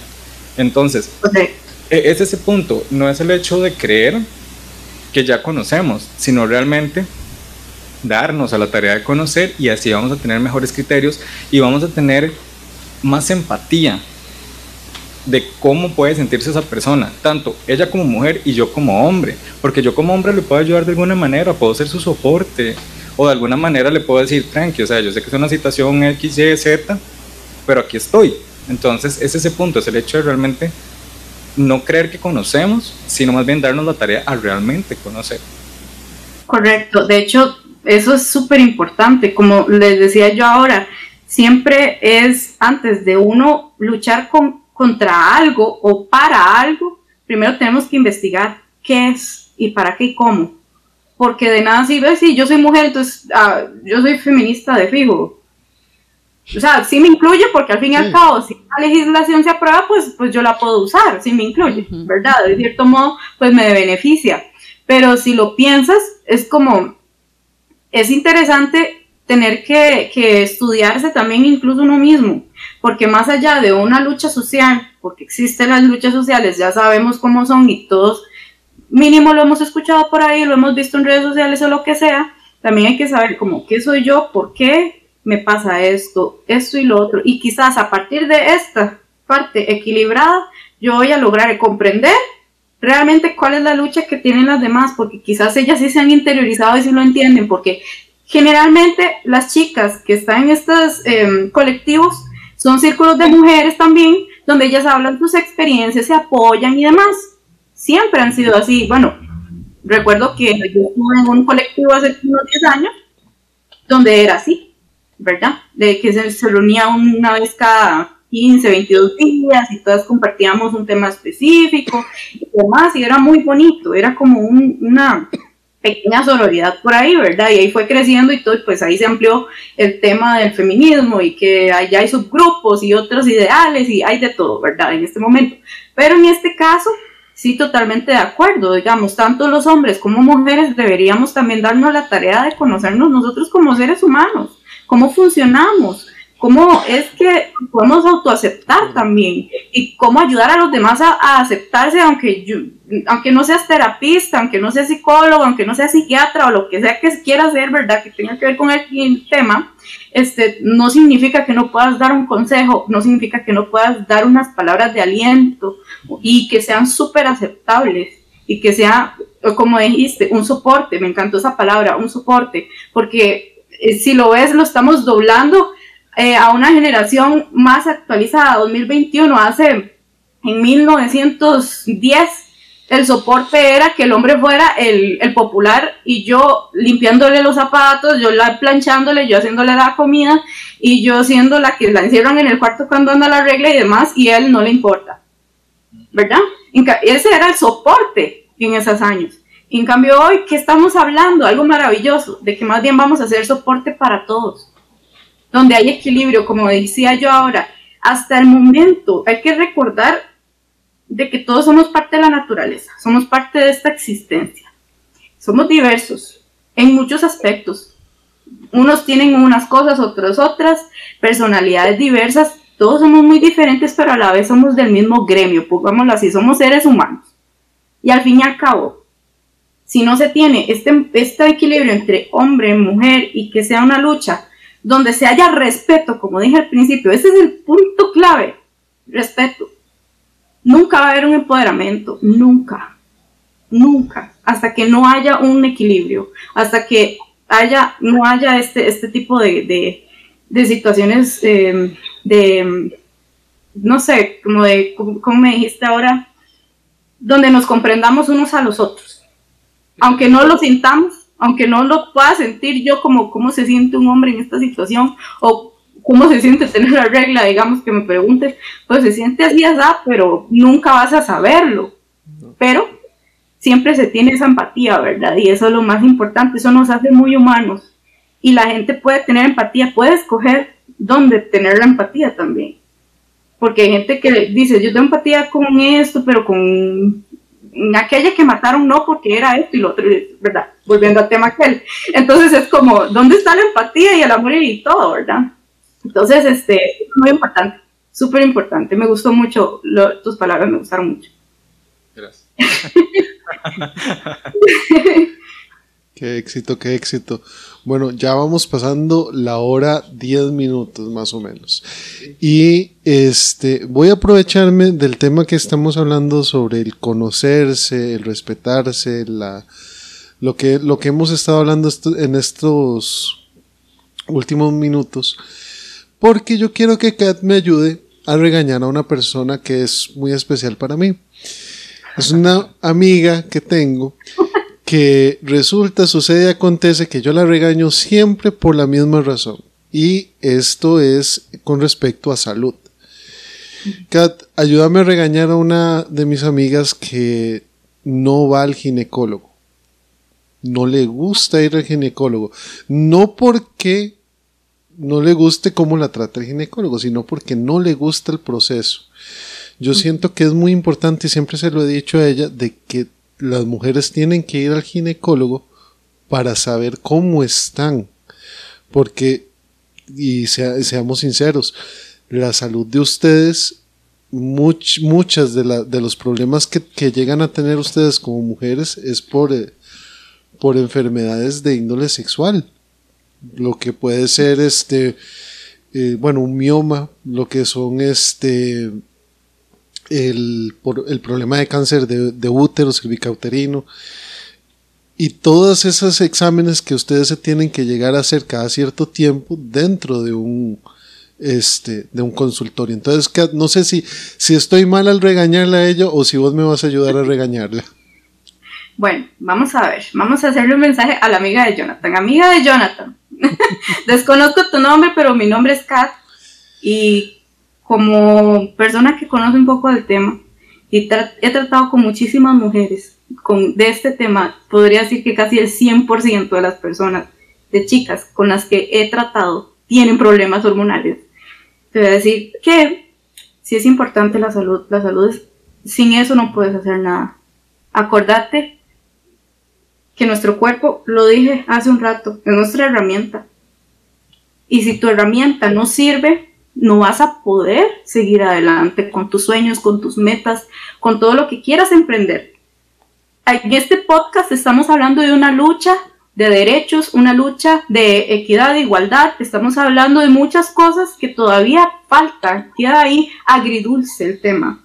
Es muy difícil y a partir de muchos años a hoy todavía se sigue luchando. Ok, que hoy en día tengamos algunos beneficios, está bien, pero falta. Ya lo sabes, yo lo sé, todos lo sabemos. Pero ¿cómo puedo hacer yo para que puedas disfrutar de tus derechos si no vas a estar, no vas a estar saludable? Entonces necesitamos, Jonathan, aquí, con todas las personas que quieran escuchar esto y estén aquí, se agradecen montones que, que hayan llegado hasta este punto. Este, muchas gracias por todo, pero todas las personas acá y todos también se los voy a decir, la parte tanto emocional, salud mental y física, fisiológica, anatómica, todo lo que tenga que ver con salud, es súper importante. ¿Cómo podemos, ¿Cómo podemos hacer nosotros para que este tipo de lucha la puedas disfrutar al final? Si no vas a estar bien. Entonces, pensalo, te lo puedo decir así, sé que puede que haya un temor, eh, que los procesos son un poco complicados, es verdad, eh, pero también tenés un poder dentro de esto, ¿verdad? También puedes elegir ciertas cosas, ciertos procedimientos, tampoco es que solo existe uno y ya, ¿verdad? Eh, a no ser de que si tu situación sea muy grave, pues solo exista ese. Eso solo queda en el profesionista, la persona, el ginecólogo en este caso, ¿verdad? Que es que te diga lo que hay que hacer pero siempre existen opciones, ¿verdad? En la medicina todo ha crecido por mucho, ¿verdad? Diría yo. Entonces, eh, relacionando el tema, ¿cómo podemos hacer para que disfrutes en algún momento de los beneficios de la lucha de tantos años a hoy? ¿Y cómo podemos hacer para que luches con nosotros? Si no estás saludable. Entonces ese es mi mensaje. Muchos abrazos y cariños de mi parte, aunque no te conozca, pero quiero que estés bien. Es que ahí también entra, vivas nos queremos, ¿verdad? Así es. Así, es. Sí, es, yo sé que, es diferente, pero ahí entra, ¿verdad? Y, y sí, yo sé que es incómodo y todo, pero también uno, sí, hay opciones. Uno busca la opción donde mejor se sienta, donde ahí, ¿verdad? Ahí hay de todo, ¿verdad? Que no, Kat, no sé si algún tema nos quedó. Nos están quedando varios temas pendientes. Siento yo que el más importante, y no sé si Ger ayuda este, a desarrollarlo, es con respecto a la violencia y cómo prevenir estas situaciones.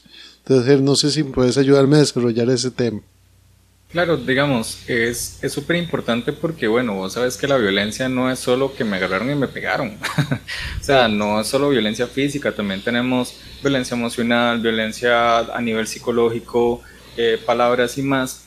Pero algunas veces, como seres humanos, digamos, en este caso estamos hablando de, la mujer como tal, muchas veces por todo esto que venimos hablando de situaciones culturales, situaciones de socialización y más, eh, la misma mujer normaliza ciertas cosas el, no se ponga eso. Eh, what? O sea, ¿por qué no puedo? Eh, no hable con tal persona. ¿Por qué? O sea, y eso es violencia. Entonces, como yo creo que una de las cosas que hemos querido siempre hacer en, los podcasts que hemos venido haciendo es siempre darle un mensaje a las personas de cómo puedo yo identificar que estoy en esa situación, porque algunas veces estamos ahí y no nos damos cuenta, o sea, se vuelve tan normal para nosotros que el hecho que una persona me grite, ah, se enojó, o sea, no, usted no tiene por qué gritarme. O sea, a menos que sea que me va a atropellar un carro y usted me dijo, ¡hey! O sea, sí, ahí sí. Pero si no, o sea, si no, no tienes derecho. Entonces, ¿cómo nosotros podemos darle herramientas a nuestros resilientes y, pues también a los resilientes? Porque todos vivimos situaciones de violencia donde podamos darnos cuenta, tal vez teniendo como esa, no sé, vendan los ojos, pero de alguna manera como que se abra un poquito, ¿eh? y poder hacer que, que que nos demos cuenta de, de que estamos ahí y poder tomar una decisión de pedir ayuda, eh, acudir a alguien, porque muchas mujeres se han dado cuenta tal vez, pero no hacen nada. Y lamentablemente, o sea, me duele en el alma y hasta que me pongo así como emocional, ya no están. O sea, wow, o sea, porque nosotros tenemos que permitir eso y como le, le decías a la amiga Jonah, porque ella misma se lo tiene que permitir y porque y ahora no solo la amiga Jonah, sino todos los seres humanos como tal, porque muchas veces nosotros nos permitimos no cuidarnos, porque muchas veces nos permitimos no darnos un tiempo. O sea, entonces, ¿cómo podemos nosotros dar una herramienta a nuestros residentes para que digan, bueno, estoy viviendo una situación de violencia? Y no solo la herramienta para darnos cuenta, sino también cómo podemos salir de ahí. Bueno, como dice, me gusta mucho la palabra resiliencia porque tal cual, ¿verdad? Se sabe que vivimos cosas y somos como sobrevivientes de, a pesar de tantas cosas que se viven, ¿verdad? Entonces, en estos casos, eh, las chicas, mujeres, no importa la edad que tengan, la situación existe, ¿verdad? Y puede llegar a un punto, como dijiste ahora, donde ya no van a existir ni siquiera ellas, ¿verdad? No se sabe, hay cosas que simplemente se toman así de sorpresa. En estos casos, lo primero que hay que hacer es, como dijiste, tenemos una venda Tal vez ahí es donde viene el conflicto, el conflicto de sentimientos, ¿verdad? Hacia la persona con la que se está, digamos, estamos hablando aquí en un caso amoroso, ¿verdad? Pero también podemos hablar generalizado, puede ser un familiar perfectamente. Puede ser un padre, una madre, eh, un hijo incluso que le ha pegado a la madre o al padre, ¿verdad? O sea, la violencia existe en todos los aspectos. Pero hablando un poco en estos casos ya más específicos como sentimentalismo amoroso, en ese caso, ¿verdad? Donde no hay es una situación sanguínea, pues, este, lo primero que hay que hacer es separar un momento. Ese sentimiento es como que él es él y yo soy yo, donde eh, aquí siempre hay una brecha de apego, el apego emocional. Entonces, ¿qué pasa con el apego emocional? Que siempre le digo a las personas, antes de iniciar una relación, o si ya estás, pues bueno, ya estás no puedes ir arrastrando vacíos para llenarlos en, alguien que estás eh, teniendo una relación, porque la idea de la relación es que yo estoy completa, tú estás completo y ambos vamos a disfrutar de la vida siendo pareja y pues teniendo metas en conjunto y cosas bonitas, ¿verdad? Eso es lo que todos queremos y hacemos. ¿Qué sucede? Que una cosa es hacerlo y pensar, eh, perdón, una cosa es saberlo y otra cosa es hacerlo. Entonces a veces los sentimientos entran en ese conflicto y ahí es donde nos damos cuenta que hay un apego emocional tóxico. Hablemos de, esa palabra tóxica que es muy nueva, ¿verdad? Semi nueva, pero hablemos de que es mala, es una situación donde le estás dando una prioridad a alguien más, una prioridad no eh, positiva. O sea, si no te trae un positivismo, no sirve. O sea, no significa que no hayan momentos incómodos en una relación y demás. O sea, siempre existe la comunicación, pero ya llegar a un momento de acoso, de no dejarte vestir como quieras, de no que no puedes hablarle a X o a Y persona, inclusive siendo personas del mismo sexo, amistades, o sea, ya llega un punto donde la persona se queda sola y ya llega el acoso psicológico, o sea, es un abuso psicológico donde, mira, yo como un ejemplo, te mantengo, usted hace lo que yo diga, pongámoslo así porque hay casos de esos.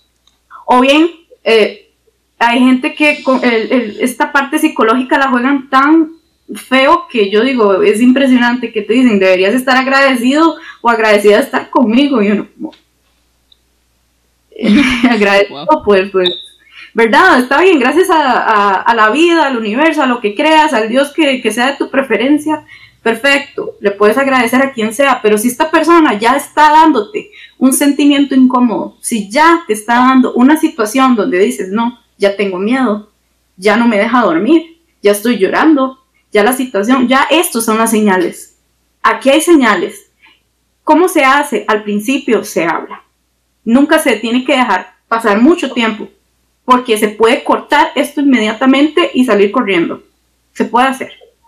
Pero lo primero que hay que hacer es hablar la comunicación es la clave de todo, como les decía yo al principio también. Se habla, ay, no me gusta que no me dejes hablar con mis amigos o con los de mi trabajo, X o Y, o que me revises mis cosas. eh, deberíamos tener una, una, individualidad, como les dije. Somos seres independientes, al fin y al cabo queremos una relación bonita para disfrutarla, no para que me llenes los huecos que yo tengo aquí emocionales, no, para eso no la pareja. Ese es el gran problema. Entonces, no significa que sean las víctimas, tampoco. Eso no significa que esa sea la razón del por qué. Pero esa es la razón del por qué atrasan tanto la situación y dejan que estas personas se aprovechen. Ven que tienes un hueco emocional, sea cual sea el hueco emocional que tengas, y se aprovechan de eso y llegan a gastarte toda esa energía y cuando ya te das cuenta de eso, o ya lo sabes y lo aceptas, porque hay gente que lo acepta y lo ve como algo natural. También viene, voy a mencionar algo generacional. Quizás puedes ver a la mamá que aguanta exactamente lo mismo, entonces lo ven como natural, ¿verdad? Entonces puede venir una, una situación generacional que lo aprendió. Hay gente que aprende a sobrevivir a, acoso psicológico, abusos de todo tipo, ¿verdad? De que le pega, ay, mi, mi papá le pegaba a mi mamá, entonces lo ve normal. Entonces también hay que abrir los ojos en eso. Pero el punto de todo esto es desde el primer momento donde se sienta la ñañara, la, yo le digo así, la ñañara, la situación incómoda, cuando ya dices, no, aquí hay algo que no me gusta, está feo, hablarlo. Si ya la persona empieza pues a mostrarse diferente, que no es la persona que conocí al principio, que mire, me hizo, que estás haciendo cosas que están fuera de la razón, de una vez buscar ayuda. Puede ser a un amigo cercano, puede ser a un familiar, a alguien que de verdad vaya a abrirte los ojos y de paso vaya a ayudarte con autoridades en caso de violencia física, en caso de muchas cosas. Y sobre todo, o sea, tener la confianza de que a pesar de que va a haber un rompimiento ahí, si es que la situación es muy grave, si el rompimiento se da y pues generalmente eso es muy incómodo, ¿verdad? Hay muchas cosas, ¿verdad? Este, uno eh, nació solo, y morirá solo. O sea, usted va a sufrir un momento o unos años, no sé, em, eso depende de usted. Como yo les dije, usted es feliz momentáneamente, porque la felicidad no es eterna. O sea, yo creo que el ser humano busca paz. O sea, ¿qué felicidad? Yo puedo estar feliz aquí en este momento y al rato voy como y pues estoy tranquila y en paz. Y eso es lo que yo quiero, paz, estar bien, en paz, tranquila. Y ustedes también y todos también. Entonces, ¿cuál es el sentimiento? Hay que también saber eso. ¿Cuál es el sentimiento que yo quiero con mi pareja? Entonces, si todo esto está negativo, busque ayuda desde ayer, digámosle. Si ya las cosas no funcionan con la comunicación o con un intermediario, que también hay gente que busca psicología de pareja, ¿verdad? Hay una terapia de pareja o familiar, si es que tienen hijos, porque ya pues tienen una familia, ¿verdad? Pues se puede hacer eso con un intermediario que sería el terapista. Y si no funciona, pues no funciona, pero termina en un buen término. O bien, pues de ahí existe también la legislación, ¿verdad? Donde puede salir huyendo de esa situación, pero nunca aguantar, porque nosotros no estamos para aguantar, estamos para vivir, nacimos para vivir, no para aguantar. Entonces, en estos casos sería así, desde el primer momento, si ya ha pasado un tiempo, si hay alguien en ese momento en una situación así, sí le voy a decir, si tiene mucho tiempo en una situación de esta, piensa en ti primero. Primero, en quién soy, que nada de que soy menos, que me han minimizado tanto que me lo he creído porque ha llegado gente así. Sí. Me lo creen. Y es como, no, ¿por qué? Entonces aquí entra de nuevo la lucha aquí entra no la lucha. La lucha de por qué yo puedo esto y más. Y verme arriba con mis sueños, con mis metas, con mis cosas, con o sin usted. Y ese es un ego positivo. Yo le digo que hay varios tipos de ego, ¿verdad? Entonces yo le digo el ego positivo, donde te metes un positivismo bonito, donde no le estás haciendo daño a nadie, al contrario de la pareja o de la persona, llámese familia, llámese lo que sea, y estás marcando una diferencia. Y creo que eso la gente lo ve. Y más allá de que la gente lo vea, porque eso es lo de menos, es que te sientas bien. Que digas, me siento bien. Y voy a, quiero este, esta meta que estoy viendo, no me importa, lo voy a hacer porque me gusta. Que el fulanito, mi ex, dijo que yo era esto y lo otro. ¿Qué importa? ¿Qué importa? Lo que él diga, o sea, es, es, esto en un océano de opiniones que hay en este mundo. El conocimiento del mundo es un océano, lo que podemos nosotros durante toda la vida conocer es una gotita. Entonces, si te pones a pensar, al fin y al cabo, hay que reconstruirse también. Después de esto, ¿qué sigue? Una reconstrucción. Cerrar estos vacíos y comenzar otra vez, no desde cero, porque no, ya, ya viviste, ya has vivido muchas experiencias. Esto te deja un aprendizaje, como decía Gerson ahora. Es un aprendizaje fuerte, sí, pero un aprendizaje bien aprendido. No puedes caer ni dos ni tres, no te lo puedes permitir. ¿Por qué? Porque vales demasiado. No es posible que vuelvas a caer, a la primera ya lo vas a reconocer. El ser humano es así, aprende rápido. Lo que pasa es que hay cosas que se las pasa por alto. Quizás por un sentimiento o porque, ay, es que voy a darle la oportunidad. O sea, hay un momento de la vida donde sí debemos tener un poco las cosas en claro con nosotros mismos. Entonces, el punto de esto es ese. Chicas, si están en una situación así, por favor, busquen ayuda, eh, les comentaba a ellos para finalizar que ayuda hay en muchos lugares, e inclusive gratuito. Más allá del INAMU, que mucha gente lo primero que piensa es, el INAMU, este, también está la UCR, eh, Universidad Nacional, universidades privadas también que imparten la carrera de psicología y psiquiatría. Ellos tienen eh, este servicio gratuito a las personas que lo necesitan y no tienen tal vez la economía. Entonces se puede buscar, o sea, no necesariamente pueden decir es que no puedo salir de esto porque no puedo pagarle a un terapista o a esto o al otro. No, o sea, hay, hay opciones. Puedes seguir, si eres religioso, pues sigue a tus líderes, pide consejo. Si las cosas no son como te gustaría que fueran, porque a veces te dicen cosas erróneas, pues busca hasta encontrar lo que quieres, hasta lo que quieras.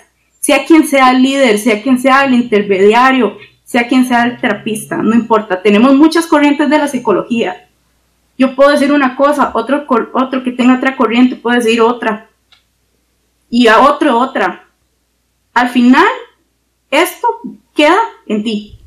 O sea, queda en ti, no en mí.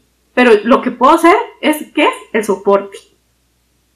Y por supuesto, hay muchas, muchas formas de apoyo, ¿verdad? Y aquí estamos también en cualquier ocasión, con mucho gusto, de cualquier cosa, em, pueden eh, contactar a los chicos, a cualquiera de ellos, eh, si quisieran hablar conmigo o alguna situación, o bien perfectamente existen estas instituciones, son públicas, son gratuitas en caso de que no tengan algún tipo de solvencia económica para poder pagar, existen. Y con esto voy a que realmente lo importante aquí es ayudar a las personas, no enriquecerse por un problema de nadie. O sea, aquí vamos, este es el punto también. Entonces, con eso podría finalizar. No, muchísimas gracias. Bueno, y recordar también que si alguna persona está sufriendo violencia y bueno, ya es una situación muy grave, denunciemos, ¿verdad? Muchas veces nosotros sabemos de, no sé, familiares de que agreden a, no sé, una tía o algo así. Y uno se queda callado. No, hay que denunciar. Veamos y como lo dijo Kat, en este momento una de las luchas más fuertes que tenemos como mujeres es los feminicidios. Tenemos que evitarlos a toda costa, se siguen dando. No normalicemos esto. O sea, no. Y nadie tiene derecho a quitarle la vida a nadie. O sea, no es que, ah, es que aquella tal cosa es así. Nadie se merece morir así. Nadie. Así es, fue una cosa también que quería mencionar como un punto importante, porque esto es, esto es, bastante em, personal de las personas. Muchas mujeres tienden a tener un apego familiar también. Y muchas veces siguen estando con estas personas violentas para quedar bien con sus familias, ¿verdad?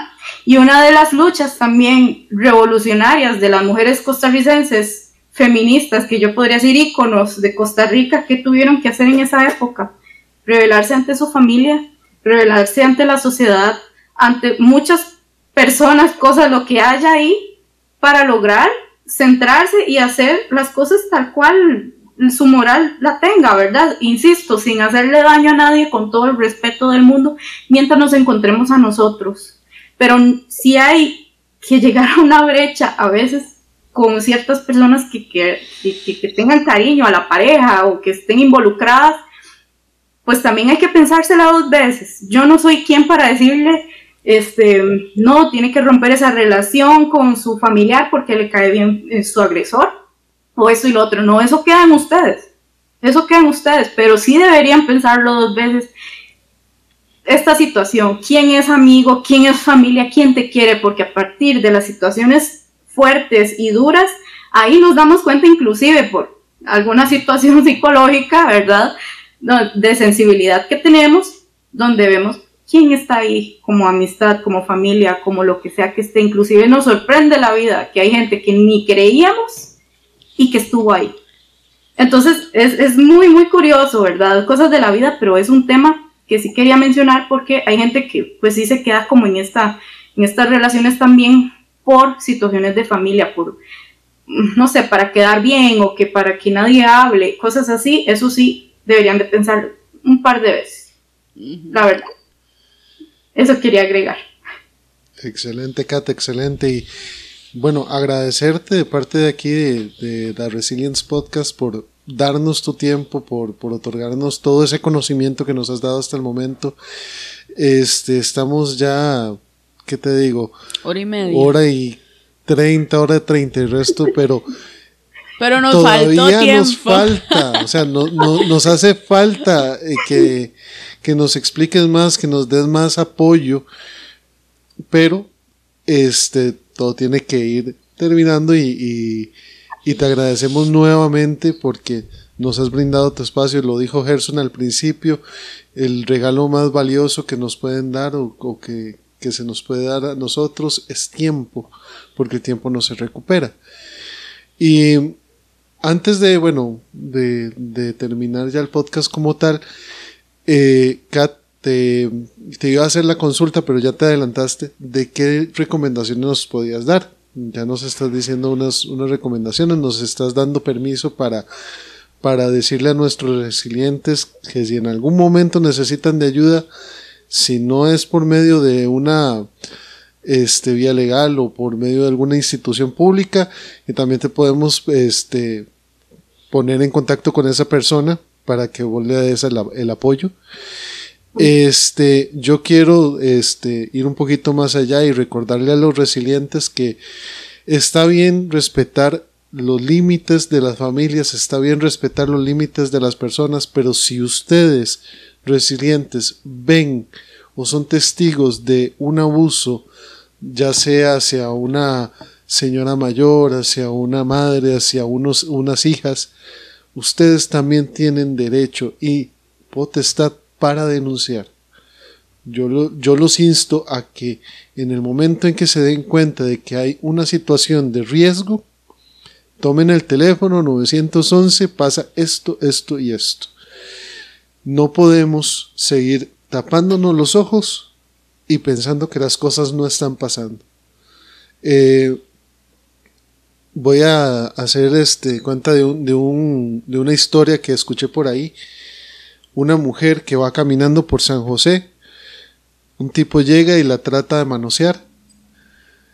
Y una persona que está a lo lejos lo ve y se acerca para detener el acto. Y lo que recibió fue un regaño de, parte de la muchacha, porque no se tenía que meter. Eso no está bien.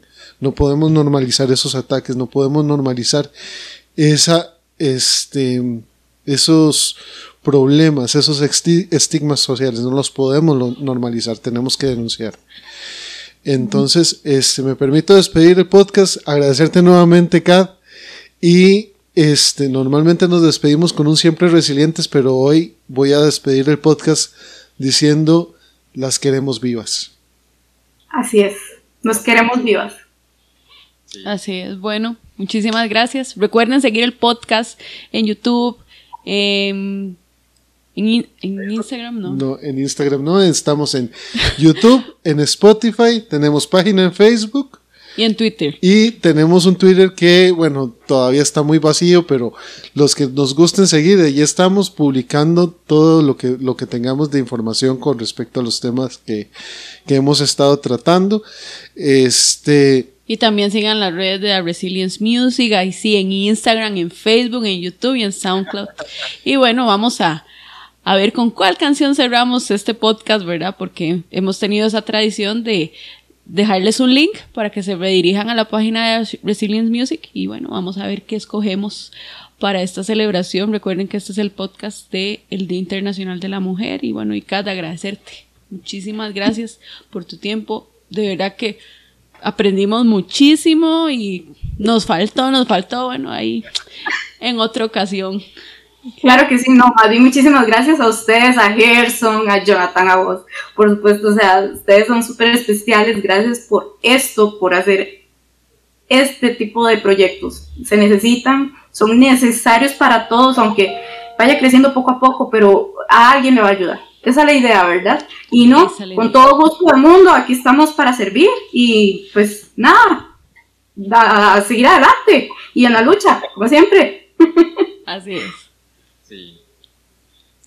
Bueno, las queremos siempre vivas. Hasta luego. Siempre vivas, hasta luego.